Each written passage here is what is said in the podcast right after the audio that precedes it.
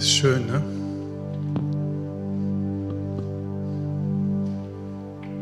So in der Gegenwart des Geistes Gottes sich aufzuhalten.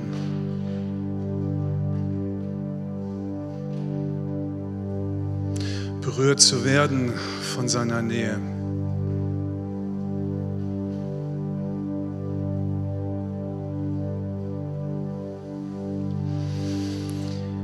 Und diese Sehnsucht zum Ausdruck zu bringen und zu wissen, er stillt all unsere Sehnsucht.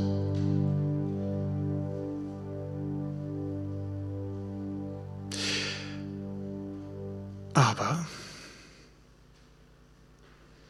da dürfen wir nicht bei stehen bleiben. Wenn du den Weg kennst zu dem, der deine Sehnsucht stillt,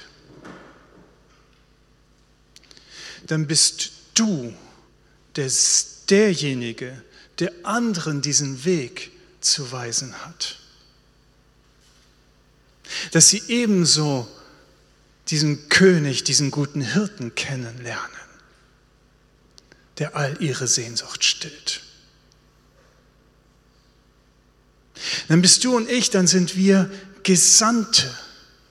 Wir sind Gesandte des Weltenherrschers. Und wir sangen eben gerade von der Herrlichkeit Gottes. Und diese Herrlichkeit Gottes ist da, wo du und ich bin.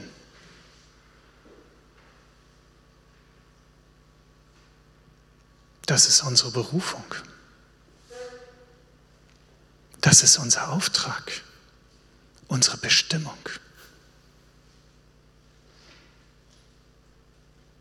Egal, wo du deinen Fuß hinsetzt,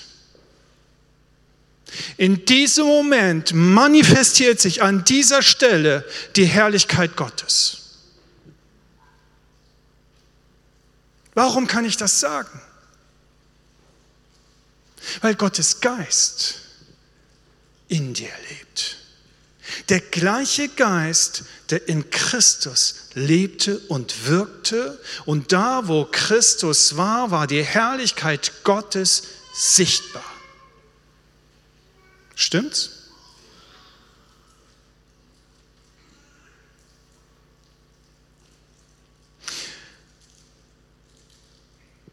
Und die Frage ist nicht, ob wir Gesandte sind, die stellt sich nicht. Die Sendung hat stattgefunden vom König. Die Frage ist nur, ob wir glauben, dass wir Gesandte sind. Ob wir glauben können, dass da, wo ich meine Hand drauflege oder da, wo ich meinen Fuß hinsetze, die Herrlichkeit Gottes sich manifestiert. Das ist die Frage. Und die Frage ist, ob wir, das greife ich nochmal den Gedanken von letztem Sonntag auf, und wer heute Morgen vielleicht hier ist und letzten Sonntag die Predigt nicht gehört hat, kann sie gerne nachschauen, damit du dann auch den Anschluss findest. Die Frage ist, als was sehe ich mich? als lieben, netten Handelsvertreter einer, eines tollen Produktes, einer himmlischen Firma oder aber als priesterlich-königlichen Krieger und Gesandten des Weltenherrschers, dem alle Macht gegeben ist im Himmel und auf Erden. Als wen sehe ich mich? Und ich glaube, dass da hinein auch diese, diese Botschaft unseres Bruders durch den Geist Gottes abzielt, weil ich empfand währenddessen, dass hier Menschen unter uns waren, Geschwister unter uns waren heute Morgen und sind, die sehr wohl um eine Berufung wissen, um etwas wissen, einen Ruf auf ihrem Leben, aber die darum, damit hadern, damit hadern. Und damit meine ich nicht alleine nur das Thema, raus in die Mission zu gehen oder so. Manchmal ist dein Missionsfeld direkt vor deiner Nase. und meins auch. Darüber hinaus auch das, was wir heute Morgen erlebt haben, schon lange her, nicht wahr, Geschwister? Wie viel Gaben hast du verkümmern lassen? Wo ist Gott in dein Leben hineingetreten und hat dich berufen, prophetisch wirksam zu werden unter seinem Volk? Und du hast deine Gabe verkümmern lassen. Und ich glaube, dass das, was Gott gesagt hat durch unseren Bruder, ebenso auch in diese Richtung zielt. Und ich möchte uns einladen, und ich glaube, dass Gottes Geist uns ganz bewusst an die Hand nimmt, auch durch diese Themenreihe, die er gerade auch in unsere Mitte hineinstellt, um uns wieder dahin zu bringen, zumindest erstmal wieder daran anknüpfen zu lassen, wo wir schon mal waren, aber nicht an alten Dingen, wie wir es früher gewohnt sind, sondern darüber hinaus uns ins Neue führen möchte. Und wenn du eine prophetische Gabe hattest, hast, hast, weil Gott seine Gaben nicht bereut und sie nicht zurücknimmt, und du hast sie verkümmern lassen, dann bitte den Herrn, sie dir wieder neu zu erwecken. Und schau nicht zurück auf alte gewohnte Pfade, in denen du diese Gaben, die Gott dir gegeben hat, ausgelebt hast, sondern bitte den Geist Gottes dir Neues und Frisches zu geben. Neue Weisen. Gott ist kein Gott der Toten, sondern der Lebenden. Und er wandelt nicht auf alten Pfaden, sondern auf neuen Pfaden. Und deswegen dürfen wir immer wieder von ihm nehmen und von ihm empfangen und uns von ihm in neues Land bringen lassen und mit neuen, auch neuen Formen ihm dienen. Ich glaube, dass Gottes Geist uns heute Morgen dazu einlädt. Und ich hoffe, dass dir die Predigt letzten Sonntag nachgegangen ist und du sie bewegt hast in deinem Herzen noch. Ich weiß nicht, zu was für einem Schluss du gekommen bist für dich. Ob du dich tatsächlich eher, ebenso wie ich es auch empfunden habe und ausgedrückt habe, noch auf der Position des lieben, netten Handelsvertreter verortest oder schon sagen kannst, ah, zu 60 Prozent bin ich schon dieser Gesandte, zu 90 Prozent, zu 100 Prozent.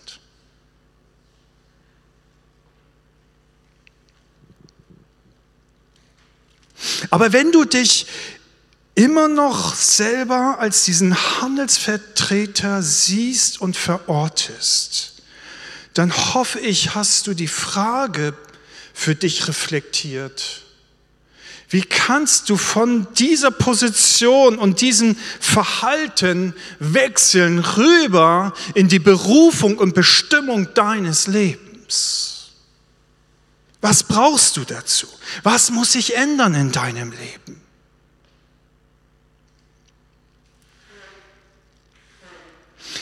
Und ich möchte diese Gedanken heute Morgen weiterführen und uns weiter mit hineinnehmen in das ganze Thema, das wir, das dahinter steht. Das Reich Gottes.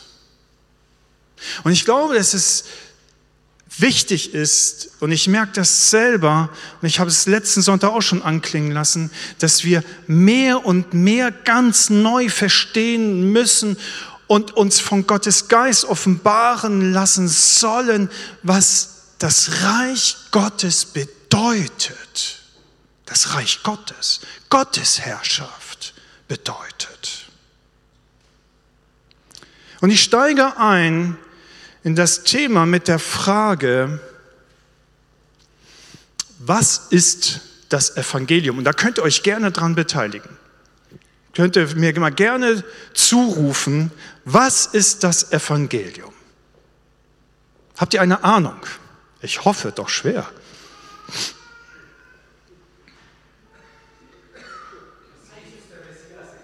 dass Jesus der Messias ist. Eine Siegesbotschaft. Noch ein paar gute Ratschläge. Der war jetzt ein bisschen fies.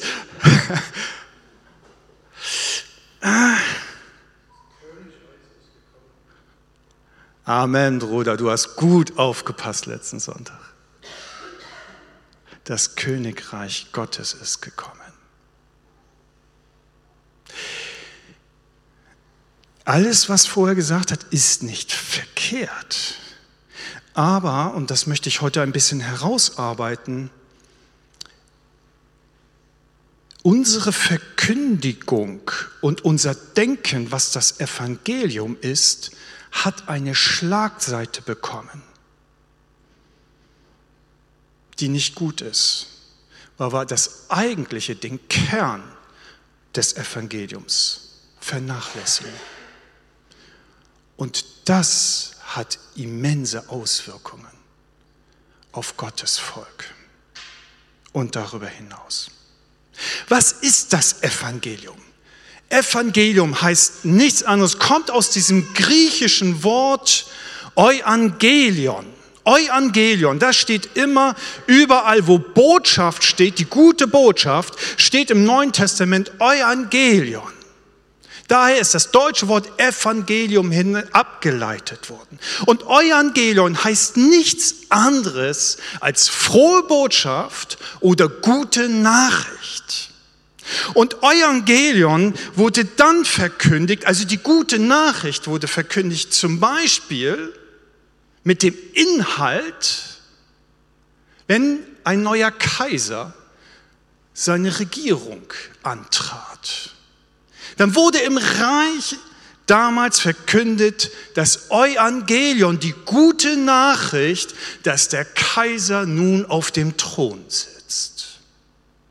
Evangelion bedeutete, wenn dir Amnestie von einem Richter gegeben wurde, dann hast du das Evangelion bekommen, die gute Nachricht, dir ist deine Schuld erlassen. Evangelion. Die gute Nachricht. Die gute Nachricht ist nicht die Nachricht an sich. Also nicht Evangelion ist die Nachricht, sondern sie kündigt nur an, es kommt eine Nachricht jetzt. Im Hebräischen, das Äquivalent im Hebräischen dazu ist Besorah. Und Besorah weist auf die Freudenboten hin.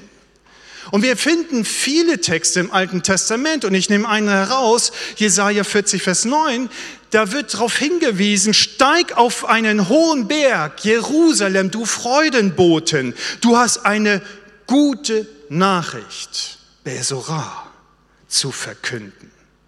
Berg Zion. Ruf sie mit lauter Stimme in die Welt hinaus, die gute Nachricht. Ruf laut und scheue dich nicht. Sag den Städten im Lande Juda. Und jetzt kommt die gute Nachricht. Seht, da kommt euer Gott. Seht, da kommt euer Gott. Ja, der Herr kommt als ein mächtiger Gott. Er herrscht mit großer Kraft. Den Lohn für seine Mühe bringt er mit sein Volk, das er sich erworben hat. Es geht vor ihm her, er sorgt für sein Volk wie ein guter Hirte. Die Lämmer nimmt er auf den Arm und hüllt sie schützend in seinem Umhang. Die Mutterschafe führt er behutsam ihren Weg. Genau daran knüpft Johannes der Täufer an. Kehrt um, tut Buße, denn das Himmelreich, die Gottesherrschaft ist nah herbeigekommen. Er beruft sich hier zurück auf Jesaja und viele andere prophetische Aussagen im Daniel, Jeremia, Micha. Wir können, haben einen Haufen an Beispiele, die genau das schon angekündigt haben, diese gute Nachricht. Es kommt der König, Gott, der Mächtige. Er herrscht. Das ist das Evangelium. Und Jesus knüpft daran an. Jesus erfindet das Rad nicht neu. Jesus erfüllt das Alte Testament und das Gesetz und die Propheten. Deswegen kann Jesus gar nicht anders, als wie die Propheten zu verkündigen, Gottes Herrschaft ist angebrochen. Euer Gott kommt und er regiert mächtig. Und gleichzeitig verkündigt er ihn als den guten Hirten. Johannes 10, Vers 11, ich bin der gute Hirte. Und spätestens in diesem Moment, als Jesus das verkündigt hat, er hat sich ja sehr bedeckt gehalten mit seiner Verkündigung über sich selbst als seine Person. Nur an wenigen Stellen spricht er explizit aus, ich bin der Christus, der Messias, der Gesalbte. Ich bin, das sagt er öfters, der Menschensohn und bezieht sich dann auf die Prophezeiung des Daniels, Kapitel 7. Aber sich selbst als den König verkündigt Jesus nicht. Er gibt nur an einer oder zwei Stellen Antwort, dass er es ist.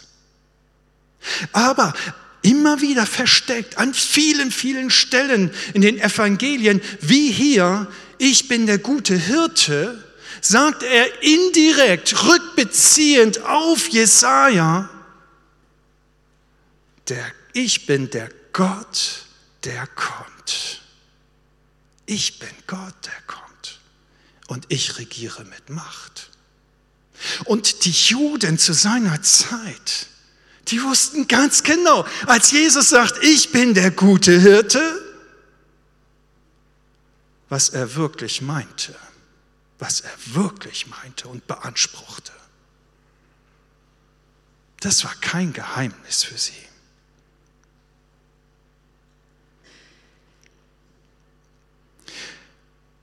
Aber ich bin der König und der Gott, der mit Macht regiert, aber seine Macht nicht missbraucht.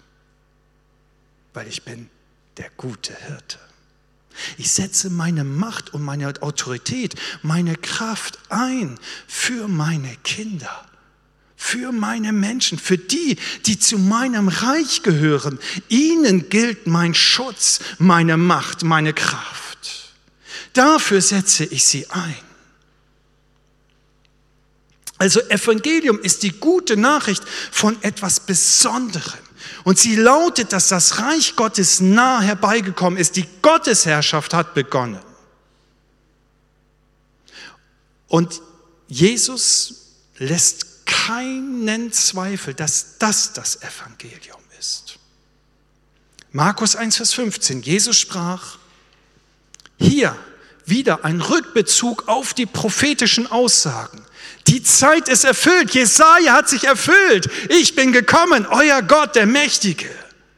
Und das Reich Gottes ist nahegekommen. Reich Gottes, die Gottesherrschaft ist nahegekommen. Tut Buße und glaubt an diese gute Nachricht, das Evangelium. Das Evangelium ist also in seinem Kern die Verkündigung der Gottesherrschaft, der begonnenen Gottesherrschaft mit Jesus. Matthäus 4, Vers 23. Überall verkündigte er die Botschaft vom Reich Gottes. Im griechischen Originaltext, Botschaft steht Evangelion. Überall verkündigte er das Evangelium von was? Vom Reich Gottes. Matthäus 9, Vers 35, er lehrte in den Synagogen und verkündigte das Evangelion vom Reich Gottes. Matthäus 24, Vers 14, das Evangelion, die Botschaft vom Reich Gottes wird auf der ganzen Welt gepredigt werden, damit alle Völker sie hören und dann erst wird das Ende kommen.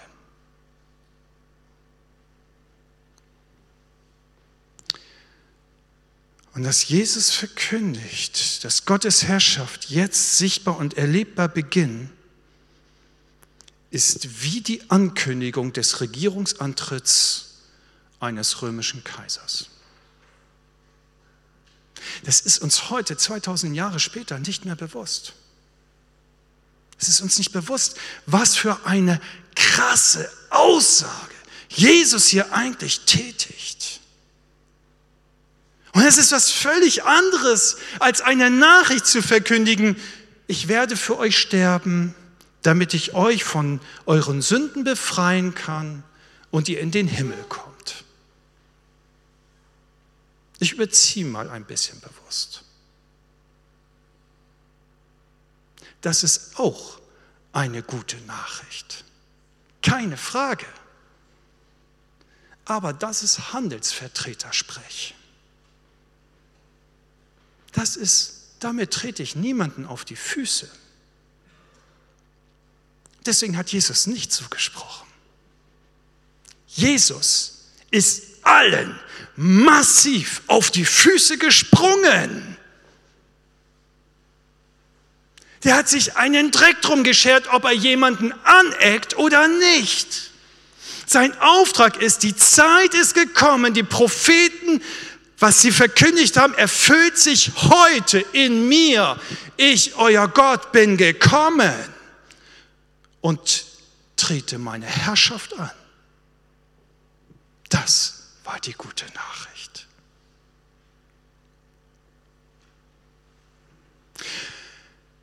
Und ich glaube und ich merke es selber auch in meinem eigenen Leben, liebe Freunde und Geschwister, dass wir hier etwas verpasst haben. Und was vielleicht ich kann mich erinnern an meinen Kindheitstagen, aber selbst da war das schon doch sehr stark geprägt, dass wir eher immer die Leisetreter waren. Bekehrt euch zu Jesus, damit euch eure Sünden vergeben werden. Ich habe selbst so gepredigt, schon als junger Mann auf der Straße. Ich habe es nicht besser gewusst. Aber Jesus hat nicht so gepredigt. Jesus hat gesagt, kehrt um, denn das Reich Gottes ist nah herbeigekommen. Gottes Herrschaft hat begonnen. Deswegen solltet ihr schleunigst umkehren. Schnell. Es ist dringend. Verliert keine Zeit. Das ist nicht ein nice to have, damit euer Leben ein bisschen besser wird. Es ist entweder kehrst du um und gehst ins Reich Gottes ein oder du gehst verloren. Das war die Botschaft von Jesus. Und das ist auch die Botschaft von Johannes dem Täufer in der Vorbereitung auf Jesus. Und irgendwas haben wir verpasst. Ich weiß nicht warum. Aber ich merke, dass das, wie wir darüber reden und wie ich selber so viele Jahre darüber geredet habe, wir ein verweichliches Christsein gepredigt haben. Ein ist ja gut, lieber Gott. Ich erlaube dich, dir mich zu waschen, aber bitte mach mich dabei nicht nass. Ein Kuschel-Gott-Evangelium.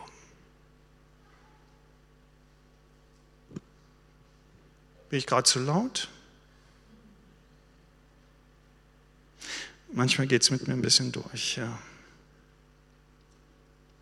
Ist es das der Grund, weshalb Christian Smith feststellen konnte, die westliche Christenheit leidet unter einem Glauben eines moralisch-therapeutischen Deismus, aber nicht mehr dem biblischen Glauben?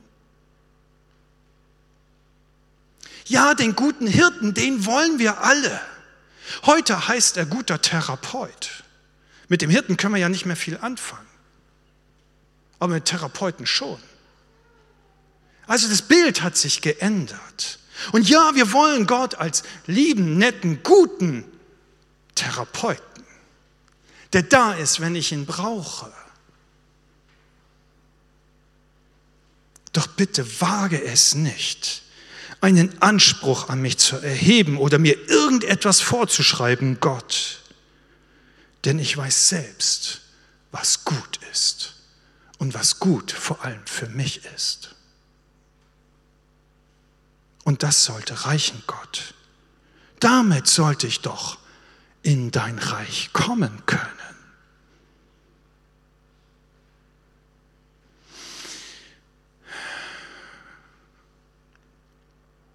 Ist das nicht ein bisschen so? Mal ganz ehrlich. Und ich nehme mich da nicht aus. Sind wir nicht ganz häufig so mit Gott unterwegs? Und haben die Wahrheit, dass er der König ist, der Herrscher und auch der Weltenrichter vergessen oder zur Seite gedrängt? Noch haben wir ja Zeit.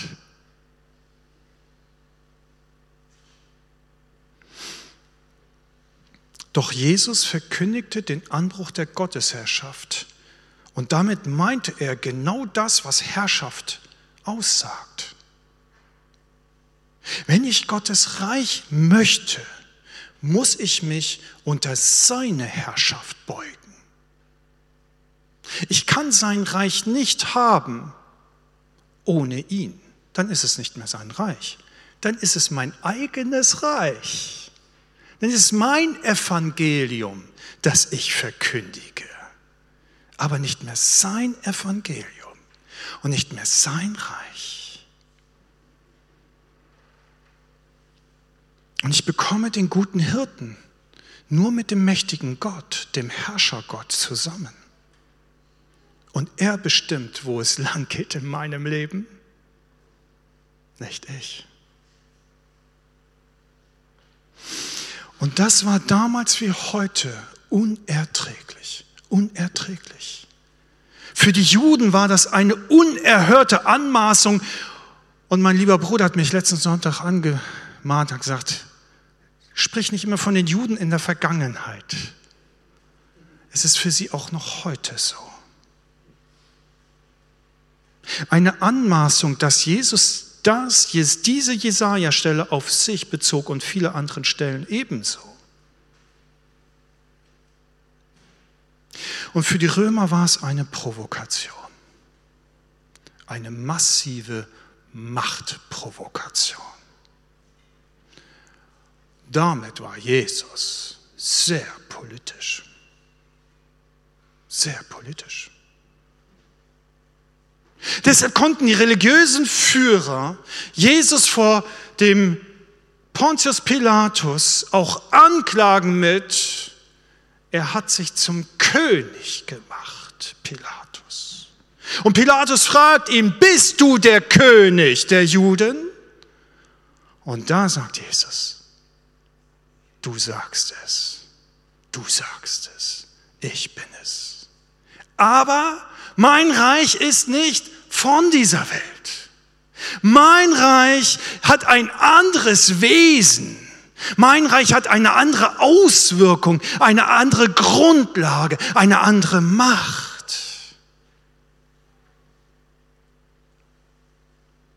Und dennoch stand, stand nachher drüber, oben über seinem Kreuz, König der Juden.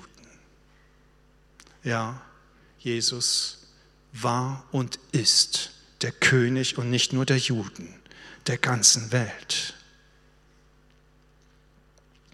Und beim Evangelium geht es also um den erlebbaren, sichtbaren Herrschaftsanspruch Gottes über die Herzen der Menschen. Was ist das Evangelium?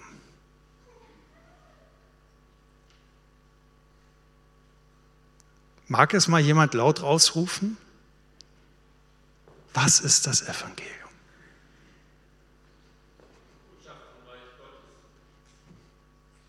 Von der Gottesherrschaft. Das Reich Gottes hat begonnen. Hat begonnen. Geschwister, es ist wichtig, dass wir das betonen, dass das Reich Gottes begonnen hat. Das Reich Gottes ist nicht irgendwann in der Zukunft erst da. Es hat heute begonnen, egal wie deine Lebensumstände, wie meine Lebensumstände aussehen, egal wie wir fühlen, ob wir seine Herrschaft fühlen oder nicht. Es hat begonnen, ansonsten wäre Jesus vor 2000 Jahren der größte Lügner gewesen. Und dieses Schild über seinem Kreuz, König der Juden, wäre eine, wirklich eine Lüge gewesen und die Pharisäer und Schriftgelehrten Gelehrten hätten recht gehabt.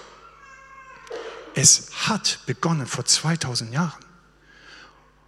Und er ist wie das Senfkorn in die Erde gefallen und gestorben. Und aus dem ist das Reich Gottes herausgewachsen zu einem großen und mächtigen Baum und ist immer noch am Wachsen. Das ist das Bild unseres Königs, das er verwendet.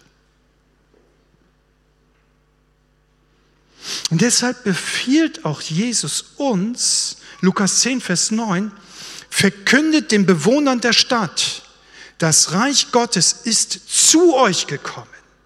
Also, wenn du den Auftrag bekommst, das Evangelium zu verkündigen,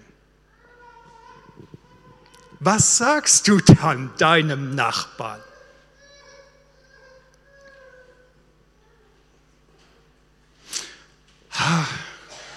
Also versuch's doch mal mit Jesus.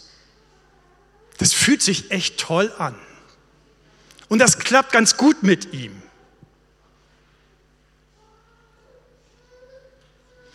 Oder folgen wir dem Befehl Jesu und sagen, mein lieber Nachbar, Gottes Herrschaft hat begonnen.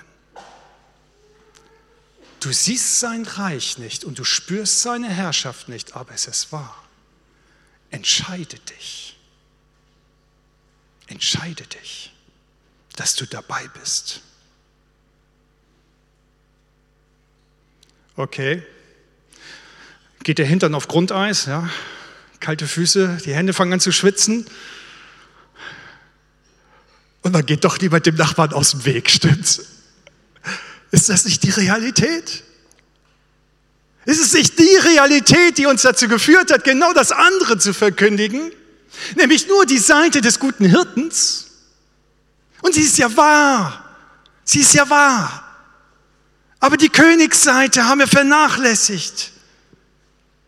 Wahr ist, dass Jesus sanft und demütig ist und seine Herrschaft leicht ist. Mein Joch ist leicht, sagt er, und damit ist seine Herrschaft gemeint. Matthäus 11, Vers 29. Ich setze meine ganze Kraft und meine Vollmacht als der gute Hirte dafür ein, dass sein Leben gelingt. Ja, das ist wahr. Ich bin sanft und demütig und dein Leben wird unter meiner Herrschaft gelingen. Ich bin nicht wie der Räuber da draußen, der nur darauf aus ist, deine, dein Leben zu vernichten und zu zerstören. Das ist wahr. Und das dürfen wir auch sagen. Aber Wahr ist auch, dass Jesus gekommen ist, um Feuer auf der Erde zu entzünden. Er ist nicht gekommen, um Frieden zu bringen, sondern Zwietracht zu sehen sagt uns Gottes Wort, Lukas 12, Vers 49 und 51. Das ist die andere Seite, das ist die Königsseite. Das eine ist der gute Hirte. Und mein Joch ist sanft und leicht und ich bin demütig. Und die Königsseite ist, aber an mir und an meinem Namen werden sich die Geister scheiden. Und die Menschen werden geschieden. Und die Menschen werden sich an mir scheiden. Und ich werde Zwietracht sehen und ich bringe keinen Frieden, nicht in die Familien hinein und leider auch nicht in Gemeinden. Das ist der Unterschied. Mit allen Konsequenzen, die daraus folgen. Und ich glaube, dass unsere Reduktion des Evangeliums auf die gute Nachricht als den guten Hirten, der für uns gestorben ist,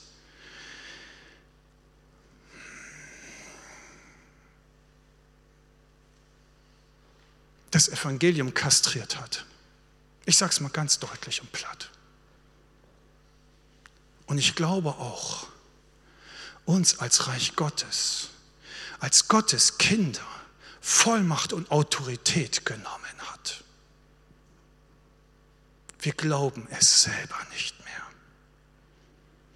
Und wenn wir es glauben, dann glauben wir es hier, aber nicht mehr hier zumindest nicht so davon erfasst und durchdrungen, dass es seine Auswirkung hat. Und dass da, wo ich hinstehe, die Herrlichkeit Gottes sich offenbart. Und wo ich jemanden die Hand auflege, Zeichen der Herrschaft Gottes offenbar werden. Gold und Silber habe ich nicht, aber was ich habe, das gebe ich dir. Steh auf in dem Namen des Herrn und geh. Das haben wir nicht mehr, weil wir nur noch den guten Hirten verkündigen, aber nicht mehr den König, der regiert.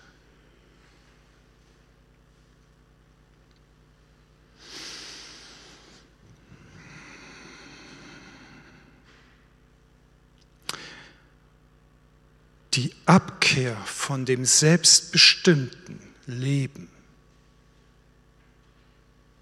die Umkehr, zu der Gott uns auffordert, die Erneuerung unseres Lebens durch den Heiligen Geist, die Jesus als die Wiedergeburt bezeichnet.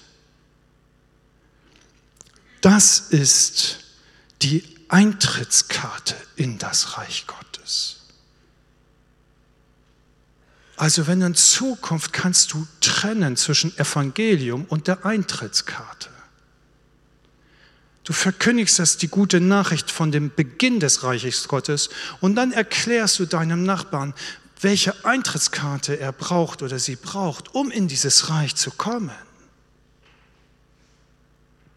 Und dass Jesus für dich und für mich gestorben ist, ist die Zutrittsermöglichung zum Reich Gottes, aber nicht das Evangelium, nicht die gute Nachricht. Die gute Nachricht ist, dass das Reich Gottes begonnen hat und dass Jesus dafür die, das Eintreten ermöglicht hat durch seinen Tod. Und durch unsere Umkehr und Glaube an ihm bekommen wir den Eintritt, dort reinzukommen. Aber das gute Evangelium ist, Gottes Herrschaft hat begonnen.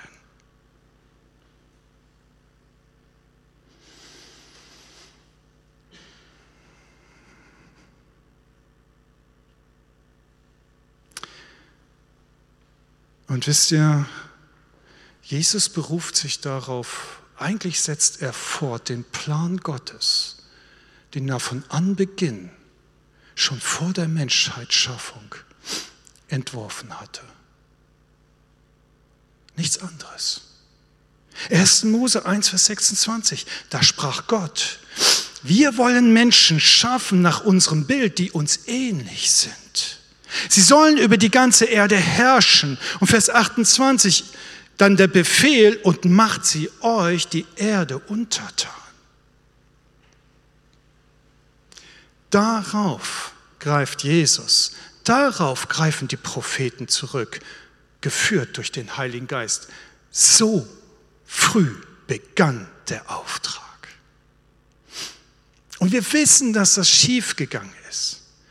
Dass die Menschen ihre Autorität nicht in Anspruch genommen haben, die ihnen von Gott gegeben wurde, sondern sich dem Feind, den sie eigentlich bekämpfen sollten und besiegen sollten, der draußen war, außerhalb des Garten den haben sie sich unterordnet und deshalb ist er zum Fürsten dieser Welt geworden. Und dann hat sich Gott einen neuen Plan ausgedacht, über Abraham sich ein neues Volk zu erwählen. Und die schönste Zeit Israels war mit der größten Freiheit und dem größten Segen Gottes, die Zeit der Richter. Das war die schönste Zeit Israels. Und erst als das Volk sich einen menschlichen König wählen wollten, begann das Elend in ihrer Historie, in ihrer Geschichte. Erst als andere anstelle von Gott König wurde, begann das Elend. Krieg, Hunger, Schutzlosigkeit, Vertreibung und Verbannung. Und Jesus richtet nur auf, was Gott von Anfang an geplant hat. Und die Frage heute Morgen ist, sind wir dabei? Bist du dabei? Bin ich dabei? Erlauben wir es Gottes Geist, unser Denken zu erneuern, mein Denken zu erneuern.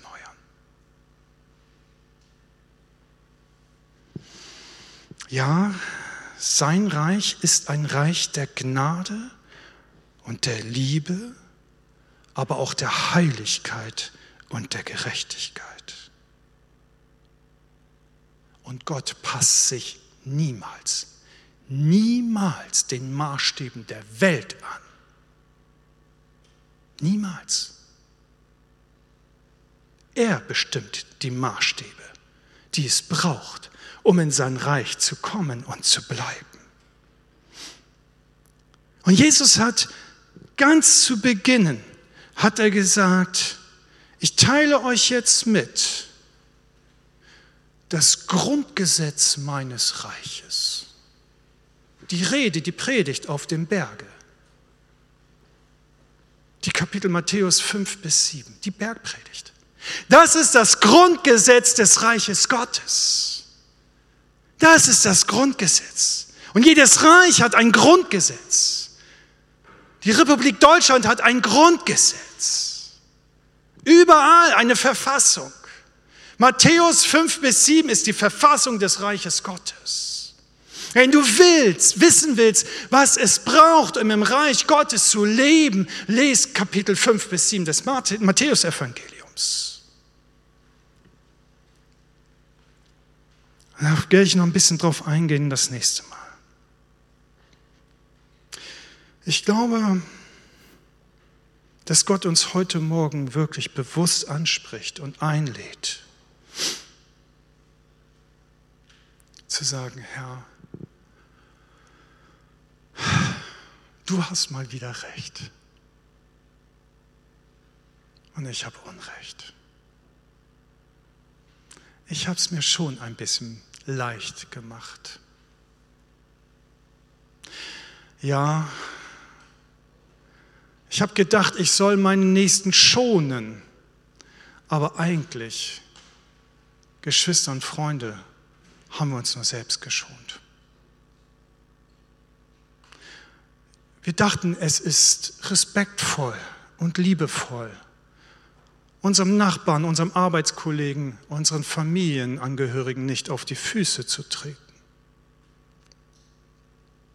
Das ist so schicklich halt. Aber eigentlich haben wir uns nur selbst geschont. Ich habe mich nur selbst geschont. Liebevoll ist, dem anderen den zu verkündigen, der er ist. Und ihm zu sagen, hey, du stehst in einem Krieg um deine Seele. Und da gibt es einen Garten Eden.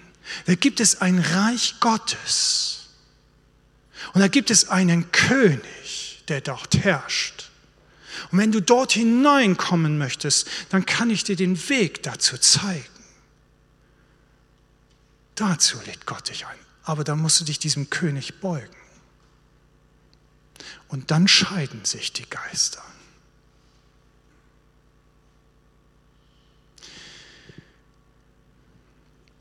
Wenn wir gleich zum Abendmahl gehen, möchte ich ganz bewusst heute Morgen einmal den längeren Abendmahls Einführungstext des Paulus aus dem 1. Korinther 11, Vers 23 lesen. Und Geschwister, ich bin da ganz ehrlich. Die Worte nachher, die wir gleich hören werden, sind echt hart. Und wisst ihr, ich habe selten, selten diese Worte vor dem Abendmahl gepredigt und ausgesprochen mit dem gleichen kulturellen Gepräge auch in meiner Biografie. Das ist zu hart, Esra. Sei doch sanftmütig. Macht es doch leicht.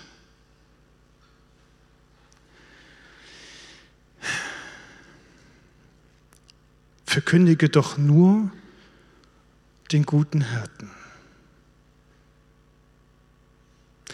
Das Folgende hat der Herr selbst gesagt, so sagt Paulus. Und ich gebe es euch so weiter, wie ich es empfangen habe. In der Nacht, als er verraten wurde, nahm Jesus, der Herr, einen Laib Brot. Und nachdem er Dank gesagt hatte, brach er ihn und sprach, das ist mein Leib, Euch ist er zugedacht. Tut das zur Erinnerung an mich. Und ebenso nahm er nach dem Abendmahl den Weinkelch und sprach, dieser Kelch ist der neue Bund zwischen Gott und euch, besiegelt durch mein Blut. Wann immer ihr daraus trinkt, tut es zur Erinnerung an mich. Denn jedes Mal, wenn ihr dieses Brot esst und aus diesem Kelch trinkt, verkündet ihr den Tod des Herrn, bis er wiederkommt. Wer also unwürdig dieses Brot isst oder aus diesem Kelch des Herrn trinkt, der macht sich am Leib und am Blut des Herrn schuldig. Deshalb solltet ihr euch prüfen, bevor ihr das Brot esst und aus dem Kelch trinkt. Und 2. Korinther 13, Vers 5 sagt dann Paulus, was wir prüfen sollen. Prüft euch, ob euer Glaube echt ist. Prüft euch selbst. Wenn ihr nicht sagen könnt, dass Jesus Christus unter euch ist, habt ihr die Prüfung nicht bestanden. Mit anderen Worten, wenn du nicht sagen kannst, ich bin im Reich Gottes und er herrscht über mich, ich beuge mich vor Gott und demütige mich vor ihm, meinem Herrscher, dann haben wir die Prüfung nicht bestanden. Denn wenn ihr unwürdig das Brot esst und aus dem Kelch trinkt und damit den Leib Christi entehrt, dann esst und trinkt ihr euch zum Gericht Gottes. Aus diesem Grunde, und jetzt kommt das Gericht, sind viele von euch schwach und krank und einige sind sogar gestorben. Würden wir uns jedoch selbst prüfen, dann würden wir nicht gerichtet werden. Und in 1. Johannes 1, Vers 9 heißt es dann, denn wenn wir ihm unsere Sünden bekennen, ist er treu und gerecht, dass er uns vergibt und uns von allem Bösen reinigt. Auch eine gute Nachricht. Aber die haben wir zu gehen. Wenn wir aber vom Herrn geprüft und gerichtet werden, werden wir bestraft. Und das geschieht, damit wir nicht zusammen mit der Welt verurteilt werden. Deshalb liebt einander, liebe Geschwister, wenn ihr zum Abendmahl kommt. Und ich möchte, dass wir jetzt einfach nochmal uns wirklich Zeit nehmen.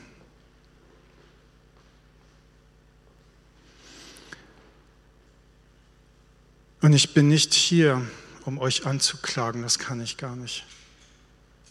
Das steht mir gar nicht zu, wer bin ich schon. Sondern Gott lädt dich und mich ein, gemeinsam, dass wir uns heute Morgen prüfen vor ihm.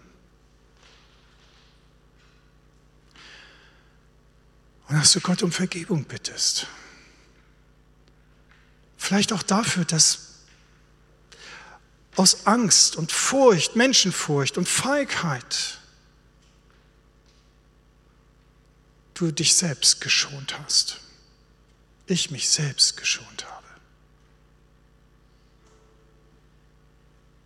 Wenn irgendetwas anderes ist, bring es heute Morgen Gott.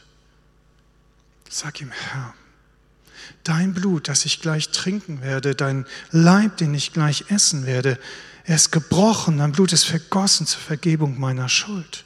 Ich nehme das für mich in Anspruch. Danke, mein König und mein Gott. Danke.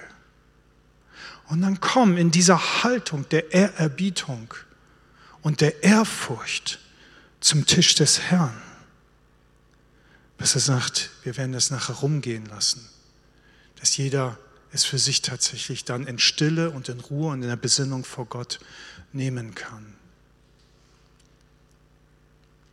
Wir werden jetzt noch ein Lied miteinander legen, das wir schon vorhin gesungen haben. Ich lege meine Krone vor dich ab. Ich, wenn du magst, steh dazu auf, knie dich hin, wie auch immer. Lass das Lied an dir vorbeigehen, wenn du selbst gerade was mit Gott zu regeln hast.